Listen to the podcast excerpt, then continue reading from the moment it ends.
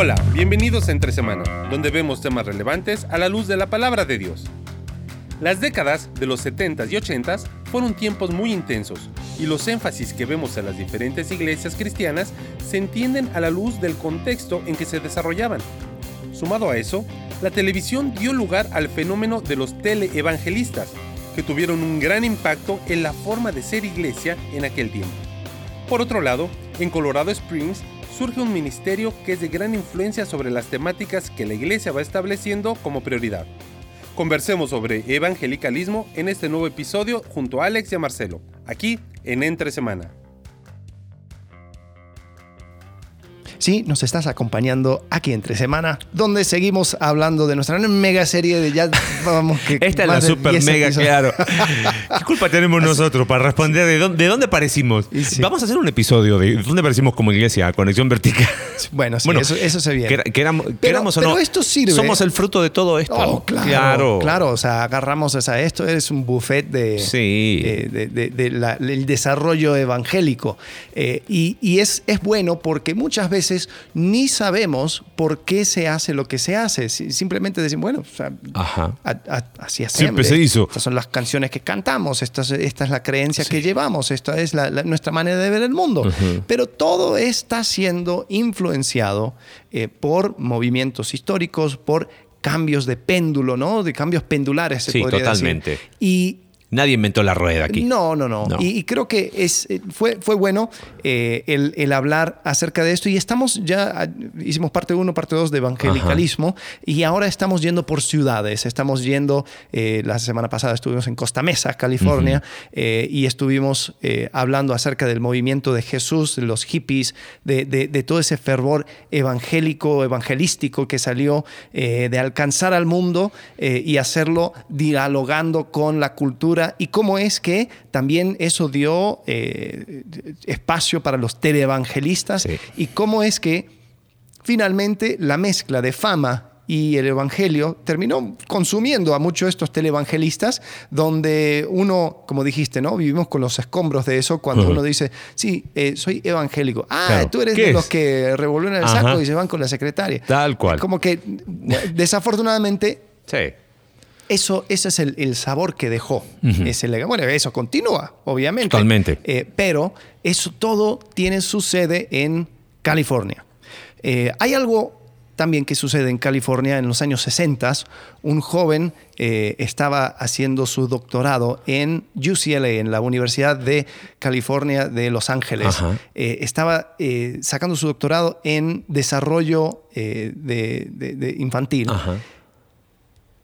Y como psicólogo, él comienza un, una forma de, pensar o de mirar al desarrollo de los niños y él hace una, una, algo interesante porque mezcla lo que es psicología y valores, eh, entre comillas, tradicionales, acerca, y, publica en 1977 un libro llamado... Em, en inglés es Dare to Discipline. Eh, atrévete a disciplinar. Atrévete a disciplinar. Este hombre es James Dobson. Famoso. Famoso. Y comienza... Amado u odiado. nunca termino medio. sí. Comienza su ministerio, eh, enfoque en la familia, en Colorado Springs, Colorado. Y ahí es donde vamos a enfocarnos hoy. No porque Colorado tenga algo especial, sino que esto es como el sede, la meca, si se podría decir, de otra rama, otra forma de eh, el, movimiento evangelista, si se podría decir, o evangélico, eh, porque esto se tiene que ver con la política, claro. con un regreso a valores eh, tradicionales, fundamentales, que a diferencia que los hippies, que se vivían entremezclado en la cultura y hablando y dialogando con la cultura y tomando de la cultura, este movimiento ve a la cultura como el enemigo. Totalmente. Era, era lo, lo, que, lo que debemos resistir. Sí, y, es interesante porque así como todo el, el, Jesus Movement que decías recién surgió en un contexto eh, más amplio social, todo esto que empieza a suceder con Focus in Family no es, Focus in Family no, lo provoca, sino que es parte de un mover en Estados Unidos que se conoce como la mayoría moral. Sí. ¿no? Y que es es una organización en realidad, mayoría moral. Mayoría moral, eh, comenzado por Pat Robertson, ¿no? Ajá. De Y por el eh, Club 700 de TVN. Fue quizás, bueno, técnicamente lo empieza Jerry Falwell, el 79, pero quizás todos estos programas conservadores empiezan a cimentar, porque claro, a ver, ¿qué, qué quedó de los escombros de, de- de todo el movimiento eh, hippie cristiano? Eh, quedaron con el mismo vacío. Entonces hay que, hay que dar un resurgir y empieza una asociación, porque creo que es importante, no queremos marearlos con tantos nombres, pero nosotros, perdónenos, nos apasiona mucho. Nixon, presidente demócrata, tiene como consejero a un cristiano. Sí. Eso Querido, querido de los cristianos. Claro. Eh, Colson. Curiosamente, Nixon fue el último presidente con el cual se sentó eh, este, eh, Billy Graham. Porque Ajá. después de lo que sucedió y el escándalo con Nixon, dijo esto es muy... Claro, yo no me meto más. sí. Eh, pero ¿por qué lo decimos? Porque pensar un demócrata con un eh, tener como consejero un cristiano bautista, jamás. Pero Charles Colson era el consejero de Nixon. Bueno, espera, espera, espera, espera.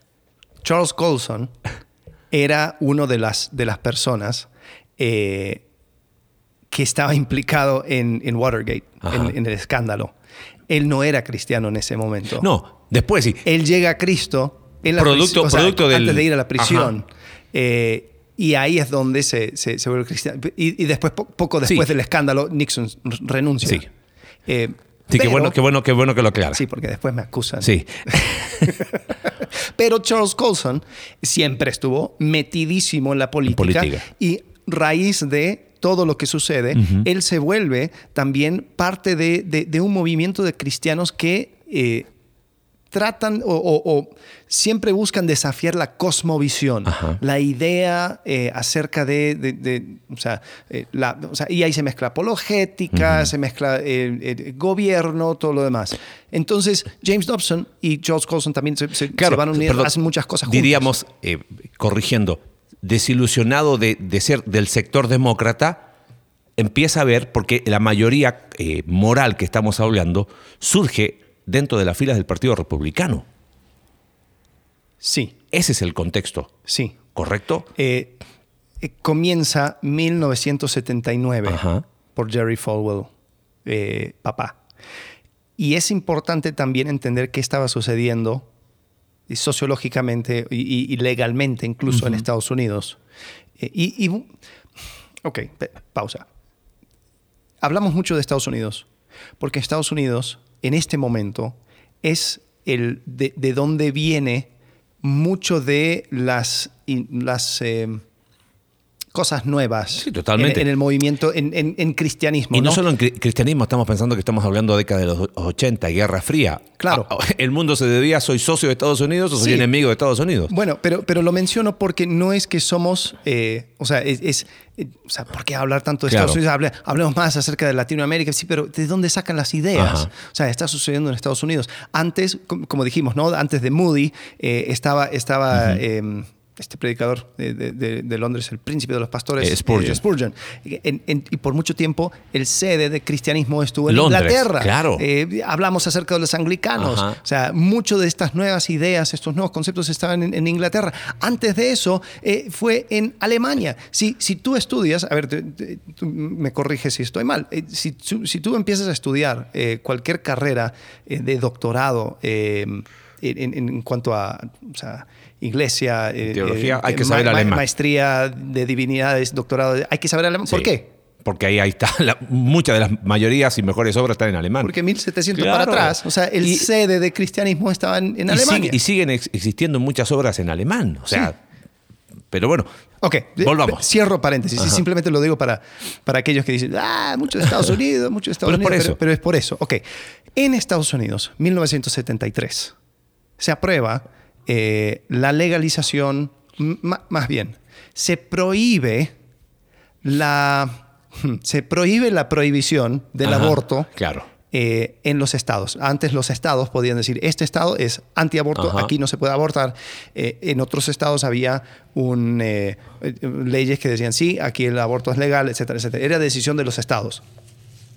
1973, Corte Suprema, en la decisión de, se, se conoce como Ajá. Roe v. Wade, eh, pasan una ley diciendo esto, eh, el, el- el prohibir el aborto es una, eh, va en contra de, no me acuerdo bien, pero era como que va en contra del derecho de la privacidad, eh, algo así. Eh, me- y era tan ter- tergiversado en la, la manera en que se, se llegó a esta conclusión de que este año, 2022, se, se revirtió. revirtió.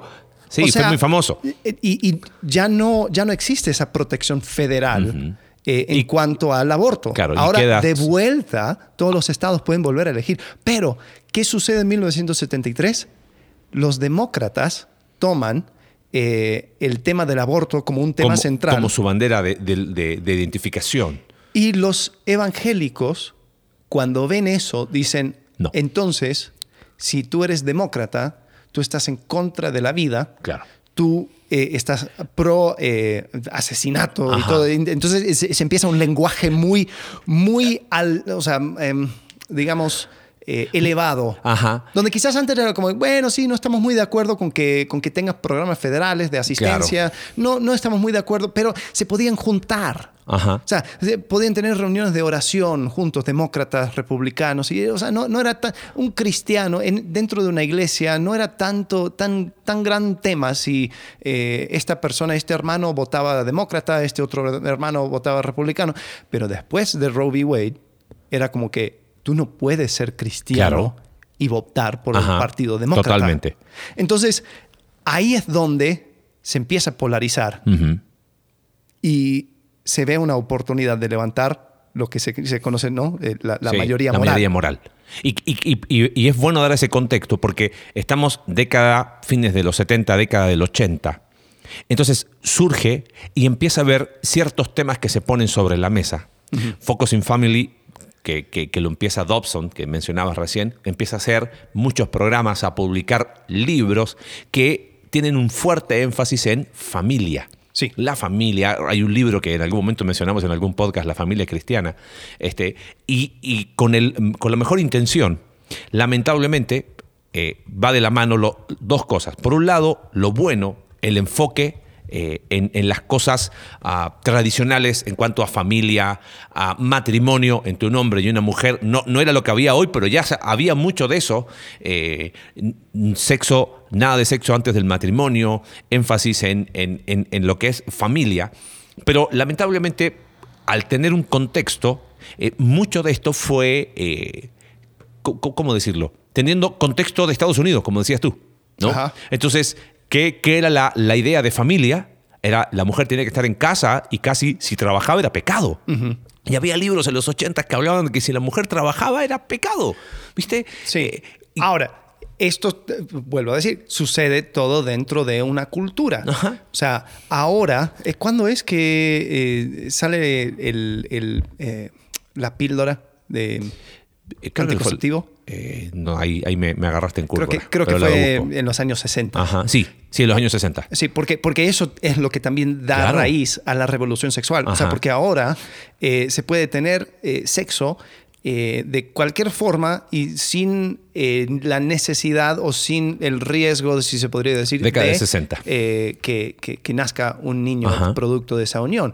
Entonces ahora el sexo era, era algo totalmente em, separado Uh, claro. de, sí. de lo que es Y familia. eso fue un debate ético. Sí, entonces, y, y después súmale a eso, no, no tomaste la píldora o como Ajá. que se, se- se te escapó una, bueno, entonces ahora tenemos el aborto Claro. legal en todos los estados de Estados Unidos y era como que se veía, desde la perspectiva de Dobson, él veía a la sociedad misma que se estaba corrompiendo, se, estaba, se estaba tirando abajo y él apelaba a un momento en, en la historia de Estados Unidos de, de valores tradicionales. Eh, y y se, se empezó a crear como un tipo de, de- de invento utópico, eh, una, un, un regreso tipo MAGA, ¿no? Make America Great Again. que curiosamente, o sea, todo, todo regresa, ¿no? Eh, donde, donde América en, en sus inicios era, era los, los años de Eisenhower, los, Sí. los años de Billy Graham, los años de, de la prohibición, los años donde, donde el cristianismo se tomaba en serio. Eh, cuando nosotros, yendo por toda la historia, nos damos cuenta de que pues, había muchas cosas que... que no cosas buenas y cosas no tan buenas. Sí. Pero Dobson apelaba a eso. Eh, había, había una sexualización eh, fuerte en la sociedad. Habían consecuencias eh, políticas, legales, eh, a, nivel de sociedad, que, que, Dobson, cuando él, él ve esto, él dice, no, tenemos que rescatar nuestra sociedad y, tenemos, y lo vamos a hacer a través de la familia nuclear. Sí, ahora, creo que estamos yendo geográficamente, además de Colorado Spring, donde está Focus in Family, esta nueva, nueva mayoría o mayoría moral, tiene en Liberty University en Virginia su bastión, porque el, fundador de la universidad este, de, Liberty eh, es, es quien funda la, mayoría moral. Entonces empieza a ver esta idea de una universidad cristiana. Eh, al principio eran amigos, después medio que se separaron. Bob Jones University es, más conservadora todavía y van más lejos. Mm. Ah, y, empieza a ver como todo un, movimiento de vamos a, a colocar esos valores que, ojo, no es una mala intención. Me parece que eh, pensamos lo mismo. Hay que poner la familia donde debe estar puesta, hay que poner eh, el matrimonio donde debe, estar puesto, el valor del trabajo. Pero ¿qué sucede? Se empieza, mi percepción muy personal, se empieza a colocar esto en un lugar donde al final es el, es el centro. ¿ok? Correcto. Confundimos la persona de Dios con, con los valores que se plasman en la sociedad. Entonces se empieza a crear algo que se le ha denominado hoy eh, no sé si me, salto muchas cosas que querías decir, pero no importa, lo, lo puedes decir, amigo. lo que es la cultura de pureza. Sí. ¿Correcto? Porque ¿a dónde, ¿a dónde lleva esto? Lleva todo un, a un movimiento donde lo más importante es eh, la familia, lo más importante es la virginidad antes del matrimonio, lo más importante es... Eh, y, surge un hombre que uno dice, bueno, ¿qué tiene que ver esto con iglesias? Bueno, pero que en las iglesias era el libro que se, estaba la Biblia y estaba este libro. ¿Viste? Le dije Dios a las citas amorosas. Ah, sí. Entonces, claro, con Joshua Harris. Claro, y, y, y hoy vivimos los escombros de eso. Porque este tipo termina por un lado, en esta famosa palabra de deconstruyendo su fe, rechazando todo lo que alguna vez dijo, y, tenemos un montón de, gente de 30 a 35 años diciendo, oye, pero yo me, yo me crié, yo nací en, ese, en, los efectos de todo eso. Claro, lo cual necesariamente no, no necesariamente es malo. no, no, no, para nada. Hasta el día de hoy recomendaría ese libro para como que decir, oye, mira, piensa esto, mastiquemos y hablemos acerca de estos temas. El problema era que dentro de, ese contexto el énfasis era si tú no haces esto, si tú no haces de la pureza sexual, eh, tú lo, más importante, tú eres eh, mercancía dañada. Claro. O sea, la verdad, Dios no puede hacer algo con una persona que haya tenido sexo antes de matrimonio o en su inversa. Eh, si tú haces esto, si tú te mantienes puro, si tú sigues todas las reglas, si tú buscas un buen hombre, una buena mujer, vas a tener... Una familia eh, perfecta. Familia perfecta, sexo excelente, todo, todo lo mejor que tú te puedes imaginar porque, porque si tú leíste la familia cristiana y lo haces al pie de la letra, así te va a salir y todo te va a ir bien. ¿Y qué sucede? Es criticada esta mayoría moral porque dice, bueno, no era ni muy mayoría ni muy moral. Sí. Porque empiezan a haber ciertos escándalos dentro de este mismo movimiento. Entonces, resulta ser que todo lo que se puso en la mesa con la buena intención y que creemos que es correcto, ese exagerado énfasis y ese, ese péndulo debido a contexto, eh, termina con mucha desilusión. ¿no? Y, eso, eh, pensando en eso, eh, dijimos que estamos tratando de entender cómo, cómo surgen, porque que década del 90 eran los libros que se consumían en Latinoamérica. Claro. Libros eh, cristianos. dama en espera. Ajá. Sí, todo, familia cristiana, de, cristiana, Dama en espera, Atrévete a disciplinar, todos los libros de Dobson eran los libros que se leían eh, en las iglesias. Entonces, ahora tenemos iglesias que responden a cierta tradición, bautista, metodista, ya uno no sabe de dónde viene, pero leen estos libros. Correcto. ¿Viste? Sí, y, termina siendo figura. Eh, es curioso, eh, New York Times eh, declaró a James Dobson uno de los, las figuras evangélicas más importantes de esta, este siglo, esta década, algo así, junto con Jerry Falwell y Pat Robertson. Pero Dobson nunca fue un ministro. No. Nunca estuvo asociado con una iglesia. Eh, él, o sea, lo suyo fue, y, ojo, o sea, no, no, no, no estoy menospreciando su trabajo, creo que fue, fue significativo, pero sí te habla acerca del estado de eh, la iglesia en Estados Unidos con el movimiento evangelístico, eh, que uno de los evangélicos más importantes no era eh, pastor, o no, no, no, tenía, no tenía algo con una iglesia. Entonces eso te, te habla del poder de las organizaciones paraeclesiásticas y de, y de todo lo que va alrededor de las iglesias. Claro. Y ahora, ¿qué sucede? Creo que es bueno mencionarlo para entender ciertas cosas en Estados Unidos. Dijimos que eh, en, en, Costa Mesa, en California, eh, en los escombros de lo que, de lo que fue este, el, este movimiento de eh, todo bien, pero pero igual soy cristiano, pero en mi vida surge un pastor ¿no? de una iglesia que ya llevaba la iglesia varios años, eh, Grace Community Church en California, con John MacArthur, y, MacArthur se empieza a levantar como un pastor reconocido. ¿Y qué sucede? Empieza a mirar su contexto, dice, ¿cómo, cómo este tipo dice que es cristiano? Mira, mira su vida, mira cómo viste, mira lo que dice, mira lo que hace. Entonces él empieza a decir, oye, la, cosa no, no puede ser tan así como, como ok, simplemente fue una campaña... Eh, una campaña evangelística como, como, hizo Billy Graham en Los Ángeles una de sus campañas más famosas en los 50 fue en Los Ángeles. Claro. Eh, el, avivamiento de Azusa, donde el, si, tenías el espíritu, o sea, tu, muestra de ser cristiano era si tenías el espíritu, eh, nada con, lo que creías o lo que pensabas o lo que sea acerca de Cristo. Eh, tenías el movimiento de Jesus, el Jesus Movement, donde era, era muy asociado con los hippies y era como que ese, ese, diálogo con las con, con, la cultura, vamos a hacer música parecida a la cultura, vamos a hacer esto parecido. TVN, donde, donde los televangelistas, sus campañas televisados, era, era pon tu mano sobre la tele para, para recibir el Espíritu Santo. O sea, en medio de todo eso, hmm. sale este hombre, John MacArthur, y empieza a hablar en contra de ese evangelio fácil. Sí, y es interesante porque él es pastor de una iglesia no denominacional. Hmm. Eso es muy interesante por lo que vamos a ver en el episodio anterior. O sea, es una iglesia que tiene vínculos eh, con eh, eh, doctrina reformada, pero no es denominacional.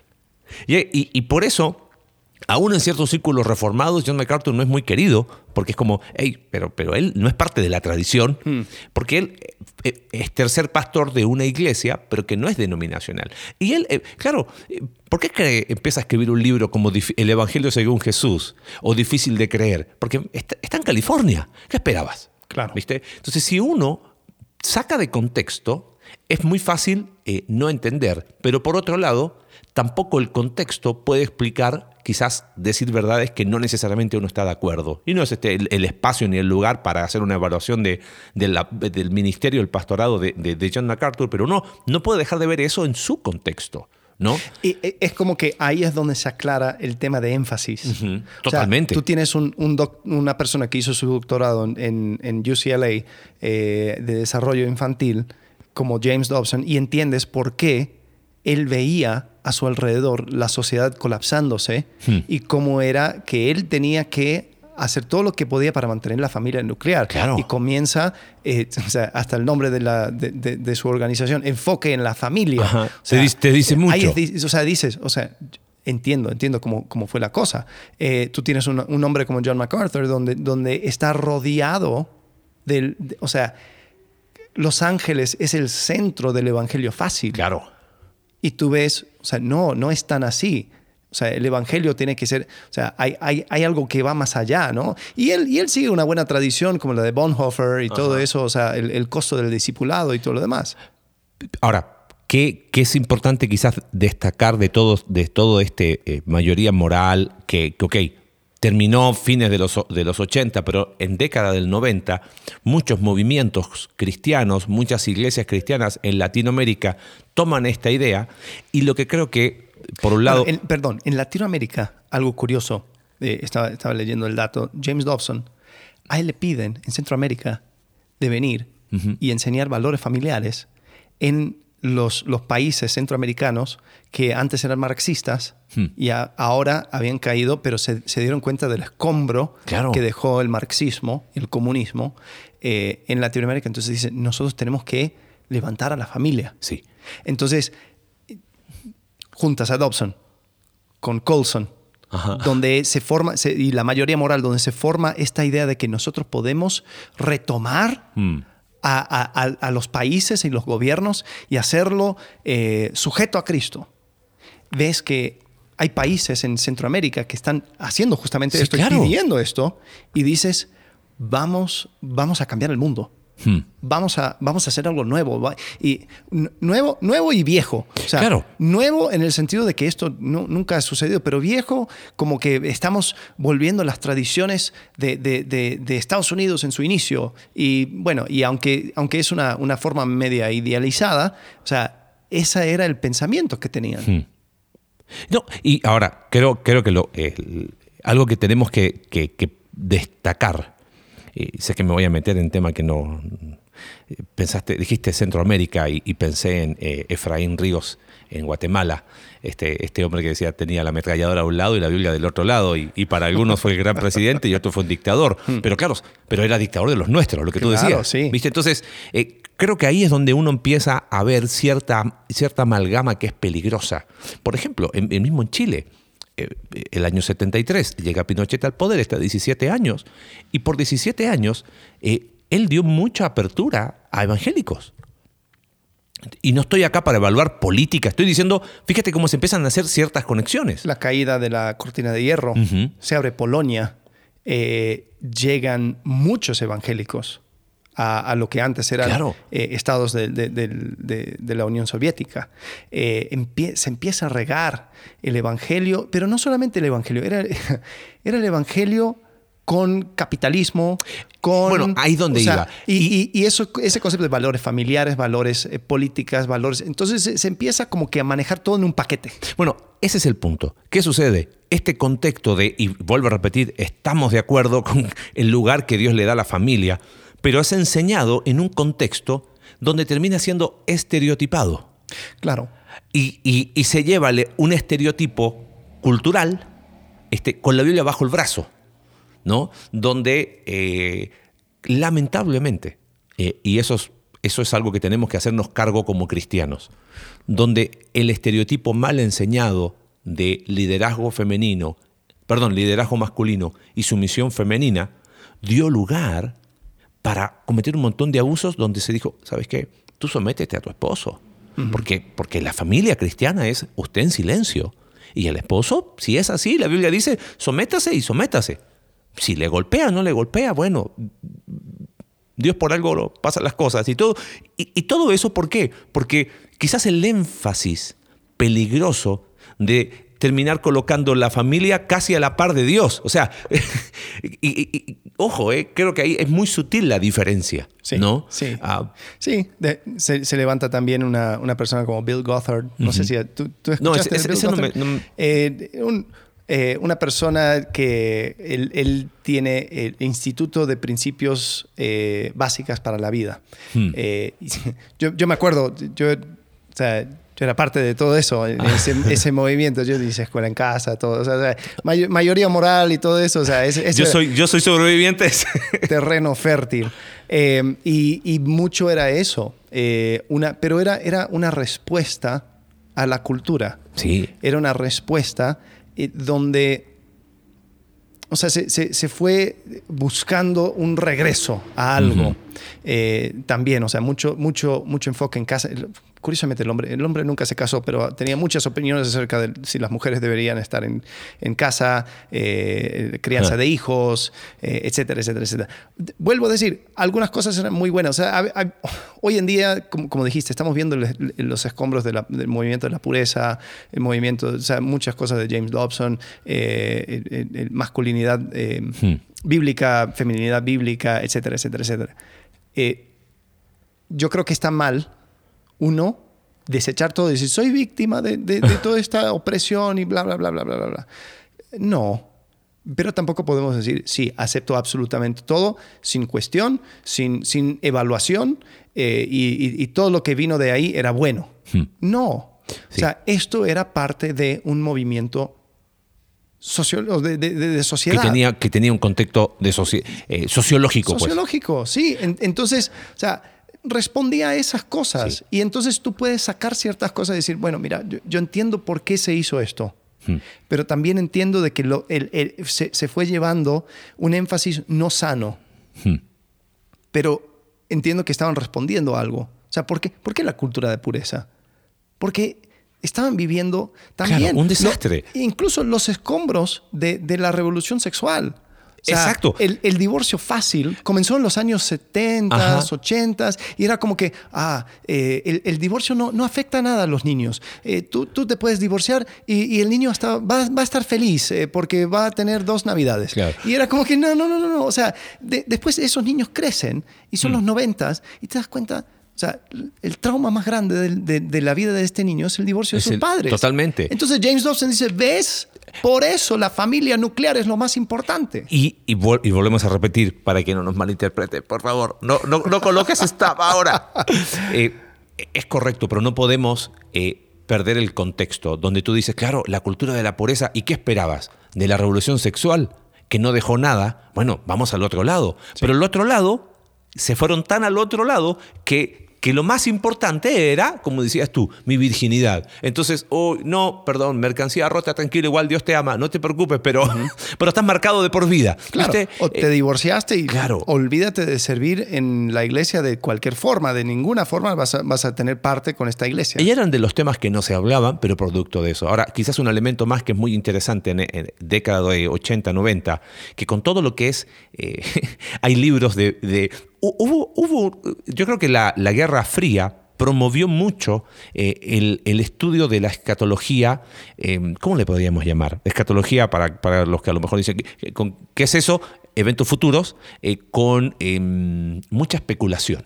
¿No? Oh, sí. Eh, Oh, ¿Por qué? sí. Porque, oh, entonces resulta que sí, y, y- y- y 10 naciones en, ah, en Europa, y, y empiezan en los años 80 y 90 libros Armagedón, Petróleo, Irak, y Saddam Hussein, que es el nuevo, anti- ese es el anticristo, y, porque, y empieza a haber todo un, un mover de libros eh, que inclusive, pensando en, en- en- en- en cosas... eh, que uno dice, bueno, no, no- no tiene que ver con iglesia, pero todo, ¿cómo se llama esta serie? Eh, Left Dejados Behind, atrás. Dejados atrás. Sí. O sea, fue, yo lo oí cuatro de ellos y estaba súper metido hasta que después dije, ¿qué estoy haciendo? Y decía, y los compré, por favor. Yo Eh, sí los disfruté.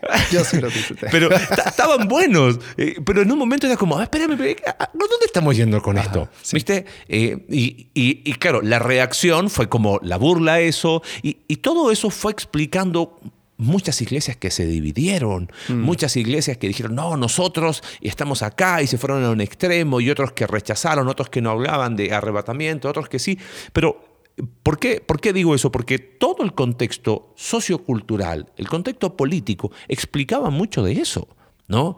Eh, Con, con- con- con la caída de, de- de los, de los gobiernos comunistas es como que, oh, pero entonces, ¿y ahora cómo hago con toda la interpretación que hice de, de las profecías y Ah, tuve no. que reacomodar? Sí, y- yo me acuerdo, hay, hay un...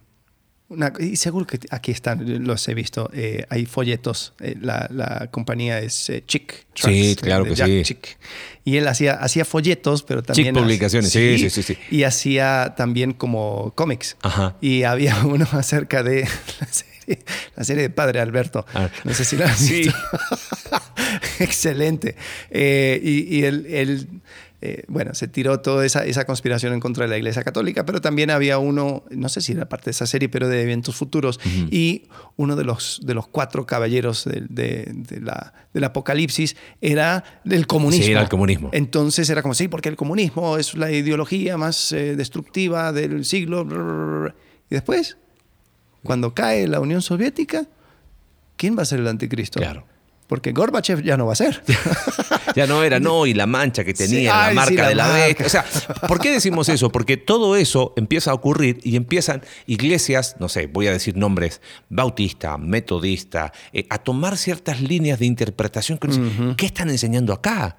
Y eso afecta la perspectiva que tiene el mundo del cristianismo. Ah, ustedes son los anti tal. Ah, ustedes son los que creen tal. Ustedes son los que hacen tal. Entonces, mucho de, de cómo el cristianismo se fue dando en la década del 90 responde a esos con- eh, contextos culturales. Yo, yo creo que se, se fue manejando dos diferentes lineamientos. Uno, el lineamiento de que el, el mundo se va a acabar. O sea, yo, yo, yo me acuerdo creciendo, yo decía, papá, ¿para qué tengo que estudiar si, si Cristo va a volver antes de, antes de que llegue a la universidad? Eh, Y entonces ese, ese, movimiento era palpable. O sea, también mucho, incluso los, de, los, los hippies de Costa Mesa, también mucho de ese fervor evangelístico era a causa de esa, esa idea. Se viene Armagedón, ya hay bombas nucleares regadas por, por todo el mundo. O sea, no, esto se va a llegar a su Ya volvió el, Estado de Israel moderno y oh, ya estamos. Ya está, está a la puerta, ¿no? Eh, por un lado. Después había otro movimiento que quizás empezó a tomar más auge después de que la Unión Soviética cayó, estoy asumiendo. Pero la idea eh, es, de los kuiperianos. Ajá. Eh, Kuiper, sí. Que era, era viejo, pero ahora... Pero... Era viejo, pero empezaron a ver de que, oh, estamos tomando los centros de poder. Claro. En, en, en, en, la presidencia está Ronald Reagan, está en Inglaterra Margaret Thatcher, Polonia cae, ponen, ponen una persona súper ultra conservador y pro familia y pro no sé qué. Eh, Alemania, eh, ya Berlín eh, se, se, unifica con el resto de Alemania, etcétera, etcétera. Y empezó, creo que, a surgir esta idea de que tenemos que tomar los centros de poder, centros de industria, el capitalismo nos va, va, a levantarse, eh, la política se va a someter a Cristo, la familia va, a surgir y nosotros vamos a establecer el reino de Dios en tierra y ahí va a llegar Jesucristo. Hmm. Entonces, uno era una rama eh, como que, decía, bueno, todo se va a ir a la basura, eh, entonces tratemos de rescatar quienes podamos y después el otro lineamiento era como que, no, no, no, nosotros, la iglesia, se va a levantar y va a tomar eh, estos, estos bastiones de poder. Y quieras o no, todo termina en desilusión otra vez. Ahora, ¿por qué, ¿por qué lo menciono? Porque anticipo el próximo episodio, que creo que va a ser el, el penúltimo de esta hiper mega serie. Porque tú dijiste algo interesante. Dobson no es eh, eh, pastor, no es ministro ordenado. O sea, todo, todo este, este movimiento influye en las iglesias, pero no es que haya una iglesia que sea una iglesia referente. ¿Qué sucede hoy? Donde, donde estamos terminando hacia el año, de, fines de la década del 90, empiezan iglesias a plantearse, bueno, si allá no está la solución, miremos otra vez puertas adentro y veamos cómo. Y empiezan a surgir iglesias que empiezan a ser modelos para otras iglesias en otras partes del mundo. Eh, de eso vamos a hablar próximo episodio. Próximo episodio, donde volvemos a Chicago. Muy bien. Bueno, muchas gracias y seguimos en esta hiper, super, mega serie. Hasta luego. Gracias por acompañarnos en un capítulo más de Entre Semana.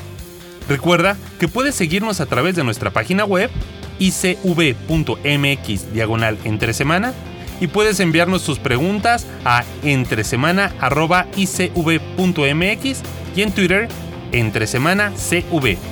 Ayúdanos a difundir este contenido dejándonos tu valoración en tu aplicación de podcast favorita.